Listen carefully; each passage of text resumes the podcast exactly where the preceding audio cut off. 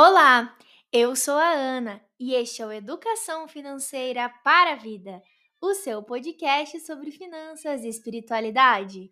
Meu querido e minha querida ouvinte, espero que vocês estejam bem, que estejam se cuidando, que a semana de vocês esteja sendo maravilhosa. E o tema do nosso programa de hoje é daquela série que vocês mais amam, Os Santos e o Dinheiro. E é claro que para estar aqui comigo eu vou chamar ele, o membro permanente mais amado do Brasil e do mundo, Augusto Martins. Eu achei que era o menor aprendiz que já veio miar aqui na porta dos nossos estúdios. Mas eu agradeço imensamente a sua acolhida, Ana Carolina. E para os nossos ouvintes, eu digo e repito: bom dia, boa tarde, boa noite ou boa madrugada! Aonde você estiver, esteja na paz e no bem se você está em casa ou no trabalho ou fazendo uma caminhada, nós agradecemos imensamente a sua audiência aqui, que é o nosso, o seu, o lugar de falar sobre finanças e espiritualidade de uma maneira como você nunca viu. E o santo da série Os Santos e o Dinheiro deste episódio já foi falado por nós em outra ocasião, há uns dois anos atrás, mais ou menos, que foi no episódio 45. Nós estamos falando de são José. Quando a gente recebeu aqui a professora Rosana Manzi. Então, se você ainda não ouviu o episódio 45, vai lá e escuta, porque tem coisas que vão complementar com o episódio de hoje. Nossa, aquele ficou um episódio maravilhoso, né, Ana? Nós falamos sobre a vocação do guardião, nós falamos um pouco sobre a diferença entre carpinteiro, marceneiro, um pouco sobre a vida de São José e um bate-papo com uma experiência da professora Rosana, professora da PUC de São Paulo, que foi incrível. Foi maravilhoso. Então já corre lá ouvir para você voltar para esse programa, viu? Ou vai reouvir para refrescar a memória. Gente, então hoje a gente vai falar sobre São José, mas no aspecto de trabalho mesmo, das finanças, da vida prática, trazendo algumas curiosidades também para a gente poder aplicar ali na nossa organização financeira, organização de todos os trabalhadores, né, que precisam ter, afinal, todo mundo aí ganha o seu pão trabalhando e a gente precisa cuidar bem desse dinheiro fruto do nosso trabalho, né, Augusto? E no final nós vamos então ver como que são José, trabalhador, inspirou o Papa Francisco com esse chamado da economia de Francisco, que faz quatro anos, dia 1 de maio, nós celebramos quatro anos deste chamado, deste convite, da provocação que o Papa fez para nós jovens. E vamos começar este programa com um questionamento, que eu acho que pode também já ter acontecido com algumas pessoas, que a gente tem dois dias que a gente comemora São José, né? O dia 19 de março e o dia 1 de maio. Né? Mas a gente está falando da mesma figura, do mesmo personagem, vamos dizer assim, a mesma pessoa. São José é descendente da casa real de Davi e foi o esposo de Maria e o pai adotivo de Jesus. Na história dos evangelhos, ele aparece na época da infância de Jesus. Podemos ver situações nos livros de Mateus, capítulo 1 e 2, e em Lucas 1 e 2. Na Bíblia, São José é apresentado como um homem justo. E a gente falou muito sobre isso no programa com a professora Rosana. É... Então, este atributo de justiça vem dessa questão né, da vocação do guardião, né, Augusto? É isso mesmo. E é um atributo divino, né? Olhando o Antigo Testamento, o justo é Deus, o Senhor dos exércitos, vamos dizer assim, o Deus de Isaac, de Abraão, de Jacó.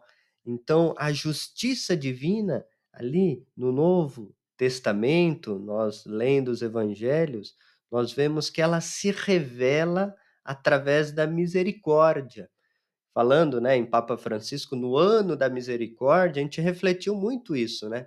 A justiça divina é a misericórdia, é o jeito que Deus se relaciona com a humanidade, curando, reconciliando, resgatando e salvando, ou seja, curando essa vocação do cuidador que José então recebe como o homem justo, o homem que cuida, cuida de Jesus, que cuida da, de Maria e que cuida de toda a criação.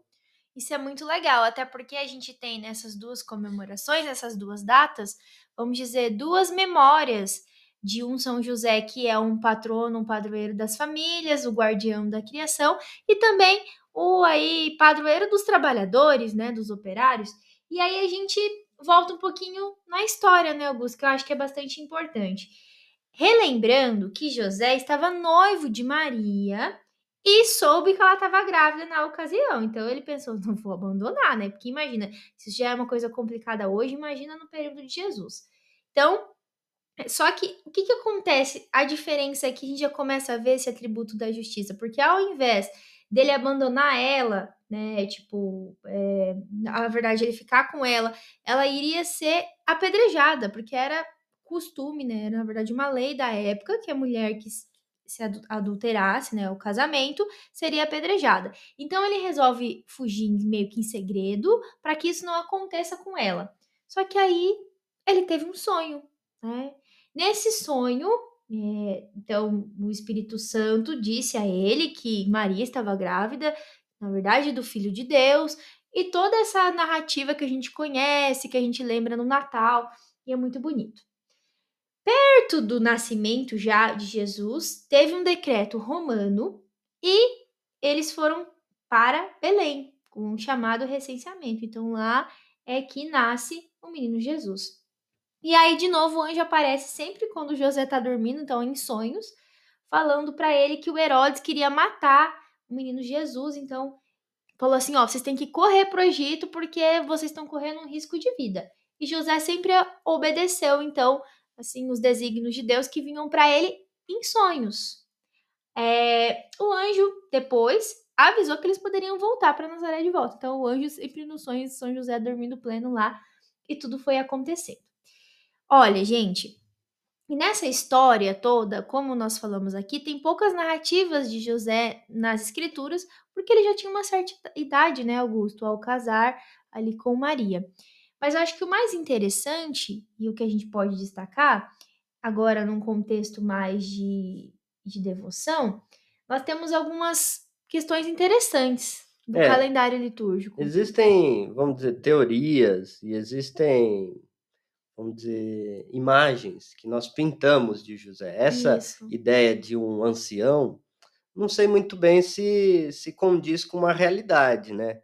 O fato é que era um, um casal jovem de noivos. Agora, a diferença de idade, tudo isso é muito complicado a gente afirmar.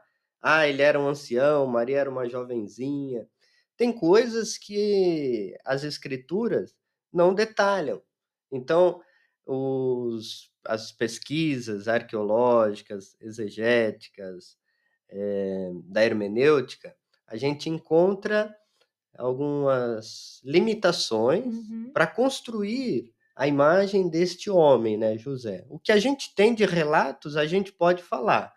Então, que ele era um carpinteiro, a gente pode afirmar categoricamente, porque nos evangelhos a comunidade vai falar para Jesus: Mas você não é o filho do carpinteiro? Sim. Então ele é um trabalhador carpinteiro. Um...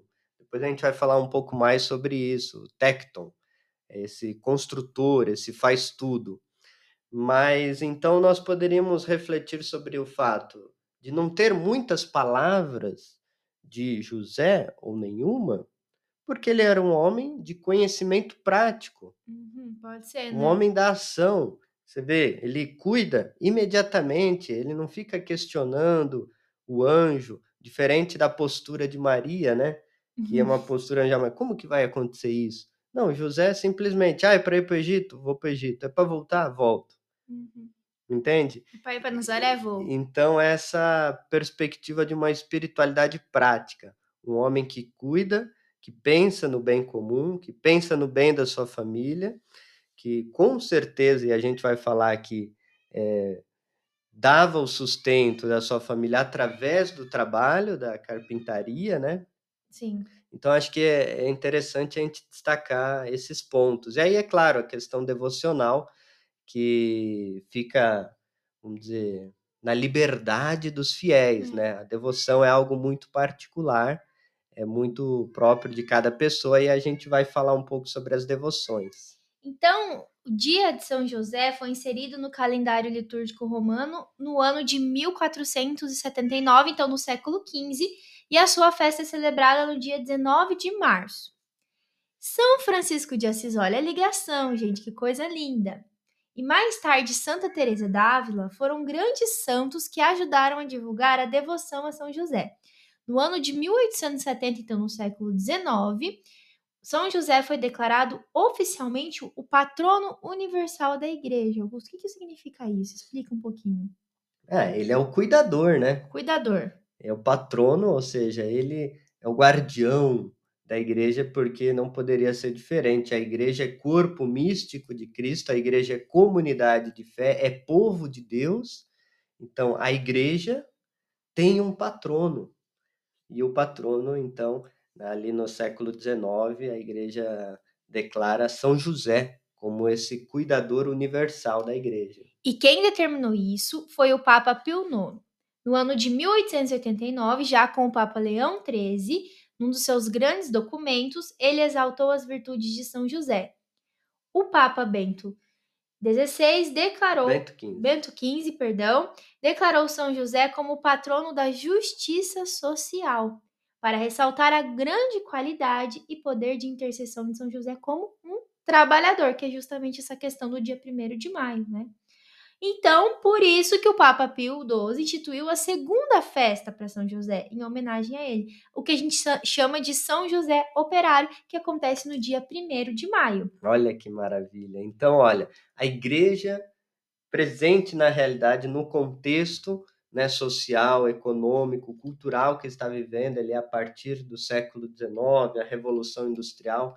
Você vê os papas preocupados com a formação dos sindicatos, a proteção dos trabalhadores, lembremos, né, a Rerum Novarum e tantos outros documentos do pensamento social da igreja.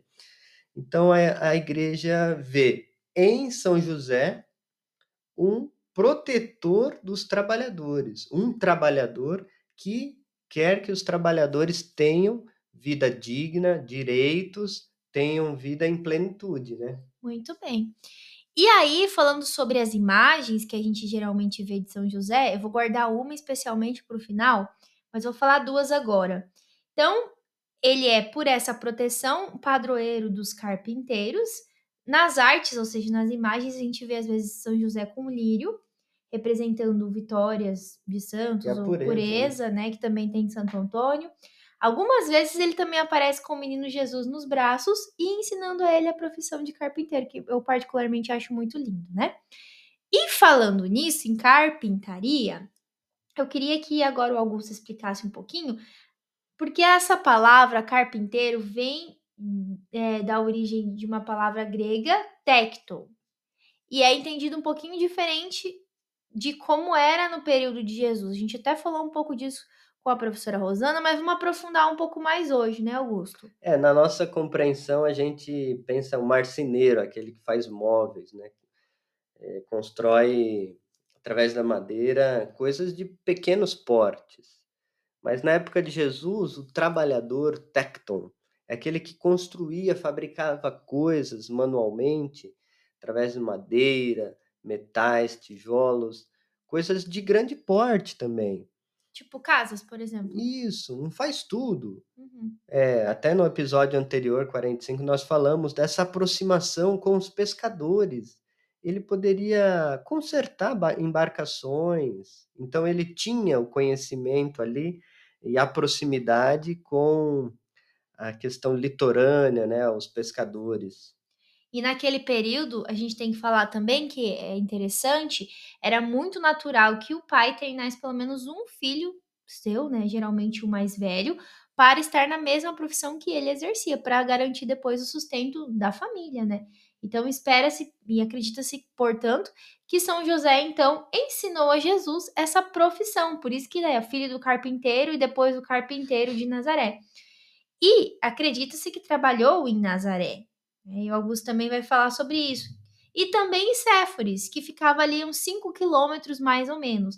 Como que era, Augusto, essa cidade? Explica um pouco mais pra gente. Por que, que existe essa, é, esses estudos que e, e, ideias de que Jesus e José então trabalharam em Séforis, em Nazaré, com essa questão das construções. Então, Ana, esse é um ponto interessante a destacar, que nós não havíamos, só comentamos no episódio anterior, mas Séforis, né, que fica entre 5 a 7 quilômetros de Nazaré, é uma cidade muito interessante, foi mencionada pelo historiador é, Flávio Josefo, historiador judeu, no, no, livro Antiguidades Judaicas, ali no primeiro século, muitas coisas nós temos como fontes históricas a partir desse historiador Flávio Josefo, que foi narrando ali as coisas que aconteceram no primeiro século. E em 1930, então, século 20, em 1992, essa região foi proclamada Parque Nacional. Ou seja, esse hum. sítio arqueológico, ele existe até hoje. Que legal. Então foi descobrindo, olha, existe uma cidade ali na Galileia, então a região é Galileia. A aldeia ali de Nazaré é uma aldeia pequena, tinha ali cerca de 500 habitantes, pouca gente. Era uma região, um vilarejo mais rural. Então não tinha tanto trabalho assim para um tecton. Uhum. A cidade de Séforis, que já era uma grande cidade, que tinha é, ar, grandes arquedutos, uhum. pátios abertos, calçadas, né, avenidas, calçadas com lajes de pedra trabalhada, cisternas, banheiros luxuosos, latrinas públicas. E, e existem teorias que ali naquela região de Séforis havia um teatro com 4.500 assentos. É claro que alguns dizem que esse teatro era do século II, outros dizem que era antes de Cristo. O fato é que essa cidade estava sendo reconstruída na época de Jesus, porque houve uma revolução ali após a morte de Herodes o Grande, pai de Herodes Antipas, no século no, no ano 4 antes de Cristo. Então Jesus deveria ter ali uns oito anos de idade, 10 anos de idade no, no, no ano 6 depois de Cristo. Essa cidade estava sendo reconstruída. Reconstruída por Herodes Antipas. E numa reconstrução, a gente lembra que no Brasil, né, a construção de Brasília, Sim. vem trabalhadores de vários lugares. Então, provavelmente Possivelmente, essa cidade atraía diaristas da Baixa Galileia. Essa cidade ficava na colina, no alto. Séforis significa pássaros. Ela ficava no alto, parecia um formato de pássaro. Uhum. E embaixo ficava a região mais, mais, mais pobre, periférica, e entre essas cidades está Nazaré. Entendi. Então, possivelmente, as pessoas de Nazaré e talvez de outras cidades foram os trabalhadores que construíram e trabalharam em Séforis. É, reconstruíram. É, reconstruíram. Lembra? Ela, tinha, ela havia sido destruída Sim. pelos romanos. Entendi. Então, a gente está falando de uma cidade que tem movimentação comercial, que tem a política romana, que tem o domínio de Herodes. Então, está num processo de helenização consome toda a riqueza daquela região e toda a mão de obra. Faz muito sentido. Né? Olha só que interessante, ali nasce um perfil, um novo perfil de judeu, um judeu mais urbano, mais rico, falante de grego, progressista, hum. cosmopolita, com ideias, né, diferentes da romanização, um judeu mais, é, vamos dizer assim, mais da metrópole. E isso faz, talvez, Augusto, um pouco de sentido se a gente olhar os conhecimentos que Jesus tinha, até dessas culturas de Grécia e tudo mais. Pode ser que seja justamente pela experiência de trabalho que ele tenha tido né, nessa cidade, que é o que faz muito sentido, né? Não é uma coisa que a gente pode falar categoricamente que sim, é ou não, mas é possivelmente, não é isso? Isso, nós vamos colocar depois na descrição um artigo muito legal de Paul Nadolny, que ele então destaca essas teorias. Uhum. É, o que, que as descobertas arqueológicas nos permitem afirmar categoricamente, as escavações, o que elas mostraram. É, fato é que havia essa cidade, ela era importante. Se na época de Jesus ela estava sendo reconstruída possivelmente o seu pai, como um tecton, um faz-tudo, um carpinteiro, colaborou na reconstrução dessa cidade e ali, na adolescência, na vida adulta, Jesus sentiu essas transformações, porque era uma cidade que ficava muito próxima da onde é, Nazaré, onde ele foi criado, vamos onde dizer ele assim. cresceu, vamos dizer.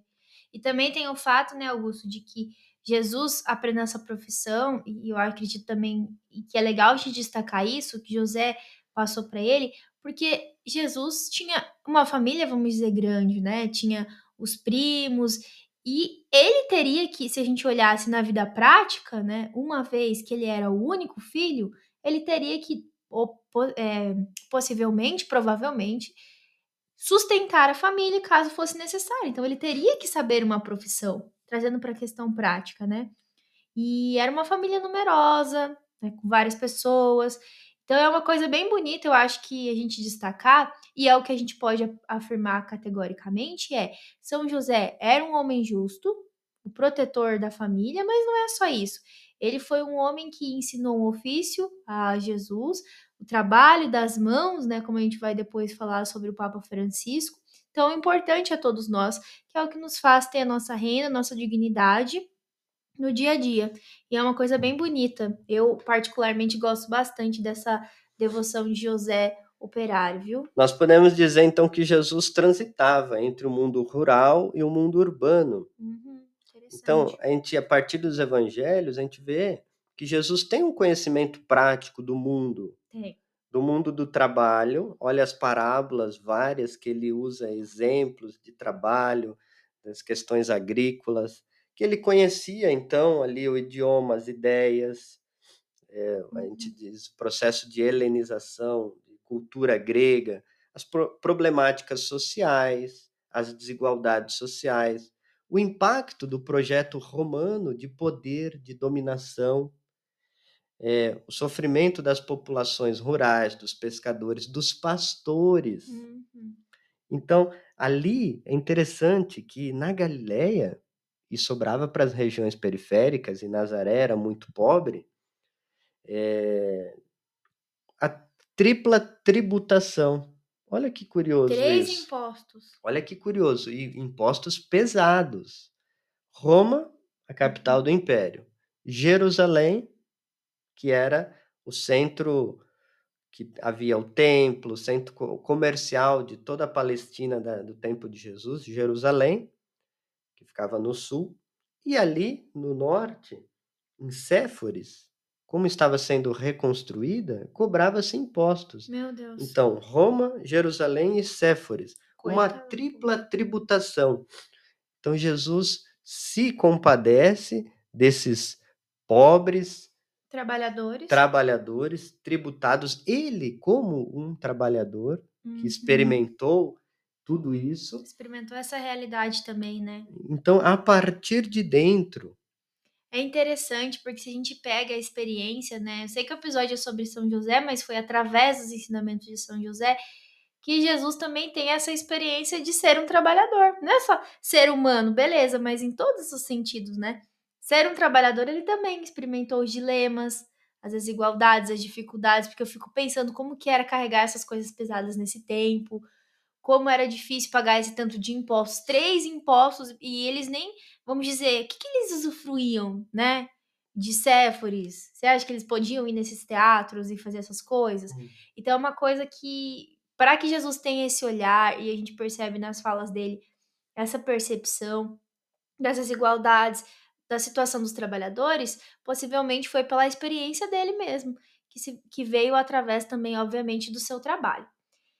E falando em São José, voltando para a figura de São José, Augusto, tem mais alguma coisa que você queira destacar de Séforis ou podemos seguir? Não, acredito que essas contribuições, e fica a dica, né? Quem quiser se aprofundar, vale muito a pena, porque a descoberta uhum. arqueológica dessa cidade nos ajuda a iluminar a pessoa de Jesus de Nazaré. E é bem recente, né? Dos anos 92, então tem bastante coisa nova aí, viu, gente? E aí, voltando para São José, tem uma imagem de São José que atualmente está muito popular, eu até brinco com os meus amigos, que, que fala assim: ai, Ana, eu vou pedir um marido, uma esposa para São José. Eu falo: não faça isso, que ele tá muito ocupado agora, ainda mais com essa imagem popular, né, dele.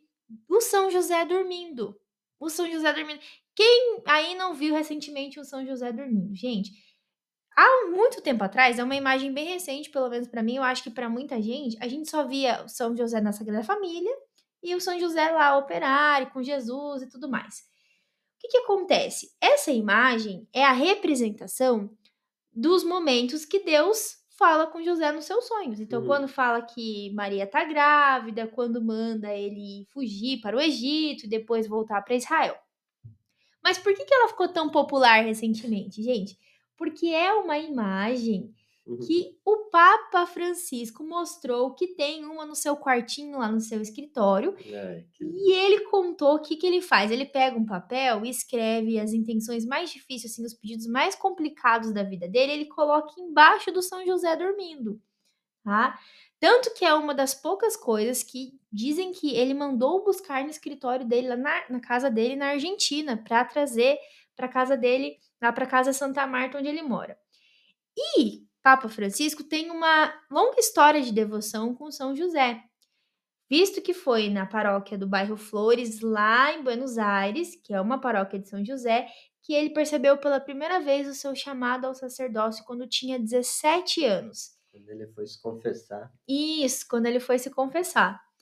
E a missa que inicia o seu pontificado também foi celebrada no dia 19 de março, dia da festa de São José. Inclusive, nós falamos sobre essa homilia da Sim. festa de São José no episódio 45. Vale a pena vocês escutarem.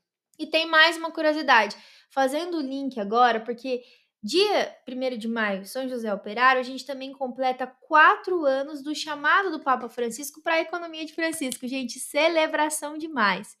Olha que curioso, neste dia também de São José Operário, o Papa escreve para nós, economistas, empresários, agentes de mudança, vamos reconstruir a economia que está em ruínas. Através do quê?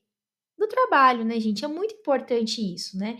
A gente vê e a gente sempre está falando para vocês sobre a economia de Francisco. E a gente vai retomar aqui alguns trechos do discurso do Papa para a gente lá em Assis, que tem relação com o trabalho. Olha que bonito, do né, discurso do Papa e, e também da carta. da carta convite. Eu estava esquecendo já da carta. Olha como São José então inspira o Papa para criar este movimento, esse processo de mudanças. O Papa, para nós, lá em Assis, o ano passado, em setembro, disse assim: sois, sobretudo, estudantes, estudiosos, empresários, mas não vos esqueçais do trabalho. Não vos esqueçais dos trabalhadores, trabalhadores. o trabalho das mãos. O trabalho é agora o desafio do nosso tempo e será ainda mais o desafio de amanhã. Sem trabalho digno e bem remunerado, os jovens não se tornam realmente adultos e as desigualdades aumentam. Olha só que interessante. Às vezes conseguimos sobreviver sem trabalho, mas não vivemos bem.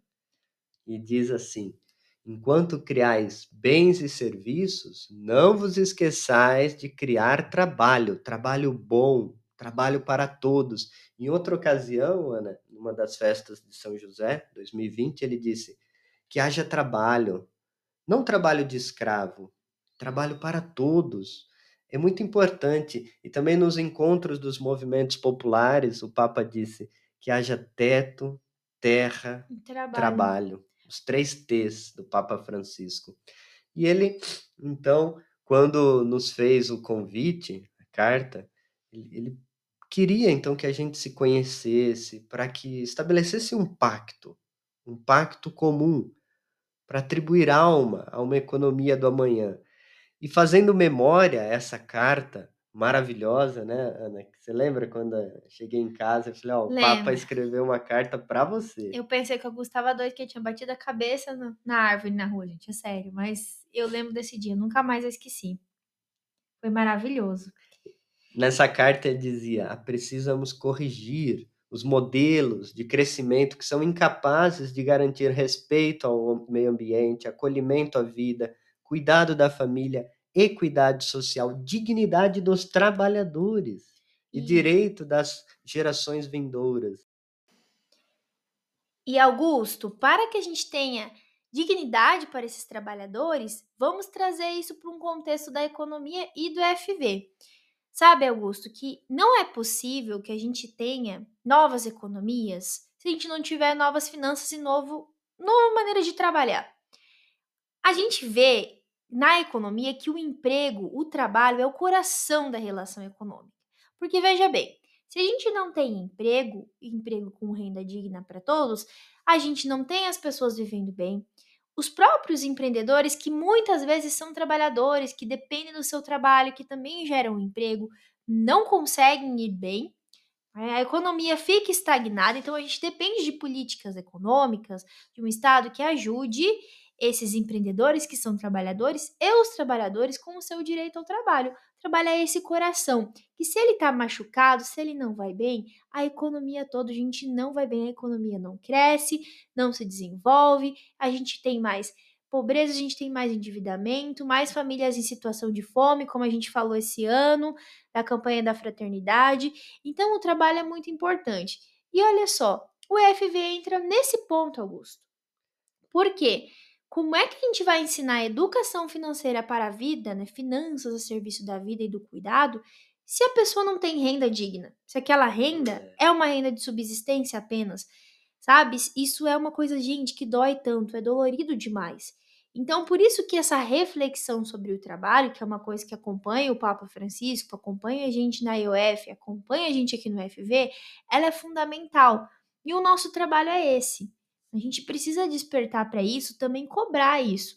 Precisamos sim continuar firmes, resilientes no fato de que não, não basta dar qualquer emprego e qualquer renda. E não é sobre isso que a gente está falando.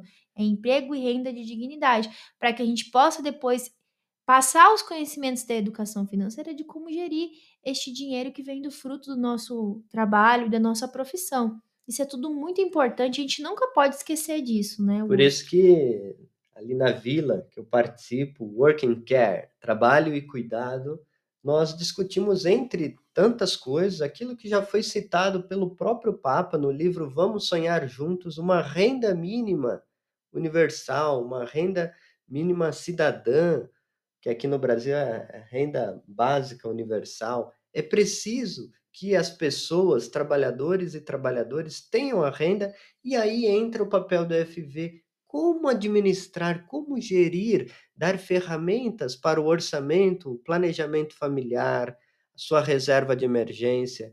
Isso na vida das famílias, das comunidades, das empresas, porque não é que os nossos trabalhadores estão nesse frenesi, nessa loucura do neoliberalismo, de trabalhar, produzir, pagar boleto, consumir. E aí entra uma cultura do endividamento, uma cultura do descartável, uma globalização da indiferença e a ausência do capital espiritual. Exatamente, que é a falta desse propósito, né, Augusto, desse sentido. E aí, muitas vezes, os trabalhadores não são culpados por isso, porque por uma necessidade de sobrevivência estão nessa lógica, perdem o sentido da vida, este capital espiritual que está presente também no trabalho. A diferença, gente, da gente poder trabalhar com algo que realmente faz sentido para a gente do que não faz. Isso muda a vida das pessoas. E nós não estamos falando aqui só de coisas grandiosas. Não, a gente está falando de coisas simples. Nós, trabalhadores, não podemos ser enxergados como uma peça, uma ferramenta de um sistema produtivo, mas sim como pessoas, humanos, que podemos gerar valor que nada vai gerar. Que valor é esse? É o cuidado, é a vida. Com um novo trabalho e novos empreendimentos, a gente vai ter soluções para ajudar a salvar a nossa casa comum, a salvar a vida das pessoas. Então, esta reflexão sobre o trabalho, gente, é vasta e a gente agradece muito a figura do São José Operário de mostrar a importância do trabalho das mãos, como diz Papa Francisco, na geração de renda que também Jesus aprendeu. E isso aqui, é muito lindo. E aqui no FV nós fazemos isso a partir da ótica da espiritualidade, né? Bebendo da espiritualidade franciscana, a espiritualidade inaciana, o discernimento inaciano, a misericórdia franciscana, a capacidade de se colocar no lugar do outro, de vencer-se a si mesmo, de sair de si, de olhar que tudo está interligado nesta casa comum, ou seja, os meus investimentos têm que ser éticos, eu preciso ter um cuidado para com os mais necessitados, com a nossa casa. E aí nós o fazemos também a partir da psicologia econômica, né, Ana? Que nos ajuda Sim. a ver os comportamentos nossos.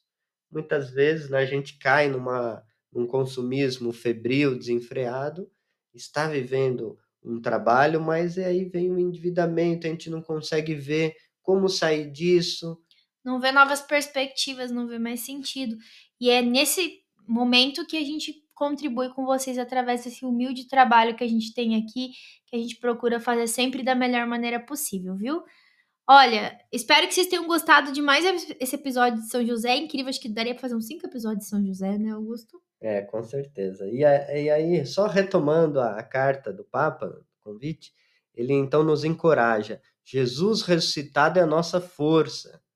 Então, nesse período pascal, acredito que celebrar São José Operário é retomar esse vigor, essa força do ressuscitado que nos impulsiona para ir nas universidades, empresas, organizações e propor novos estilos de vida, novos sistemas econômico-social que estão produzindo vítima e morte, mas que produzam uma fraternidade universal, ou seja, propor coisas novas, propor é, processos de humanização. Perfeito, Augusto. É isso, né? Temos mais alguma coisa? Ah, sim. É, eu estava me esquecendo. A economia de Francisco, então, segundo o próprio Papa, olhando a figura do pobrezinho de Assis, de São Francisco, é para nós um programa, um programa formativo que inspira processos de mudanças. É para o próprio Papa a inspiração Uhum. e é para cada um de nós, então, programa formativo que nos inspira a mudar e a melhorar o nosso cotidiano. Muito bem, esse episódio ficou maravilhoso. Eu quero outro sobre São José. Se vocês gostaram, já segue aí no Spotify. Se tá ouvindo no YouTube, já se inscreve no canal, compartilha no grupo da família, que esse conteúdo aqui, ó, tá maravilhoso, lindo de bonito. O beijo especial de hoje vai para todos os trabalhadores e trabalhadoras de qualquer lugar do mundo que estiverem ouvindo a gente. E também, é claro, para os nossos amigos, ó, da Economia de Francisco, quatro anos desse chamado que nos fez irmãos e a gente, ai, ama muito essa comunidade, um gente. Beijo, paz e bem. Beijo, gente. E lembre-se sempre: Educação financeira é educação para a vida.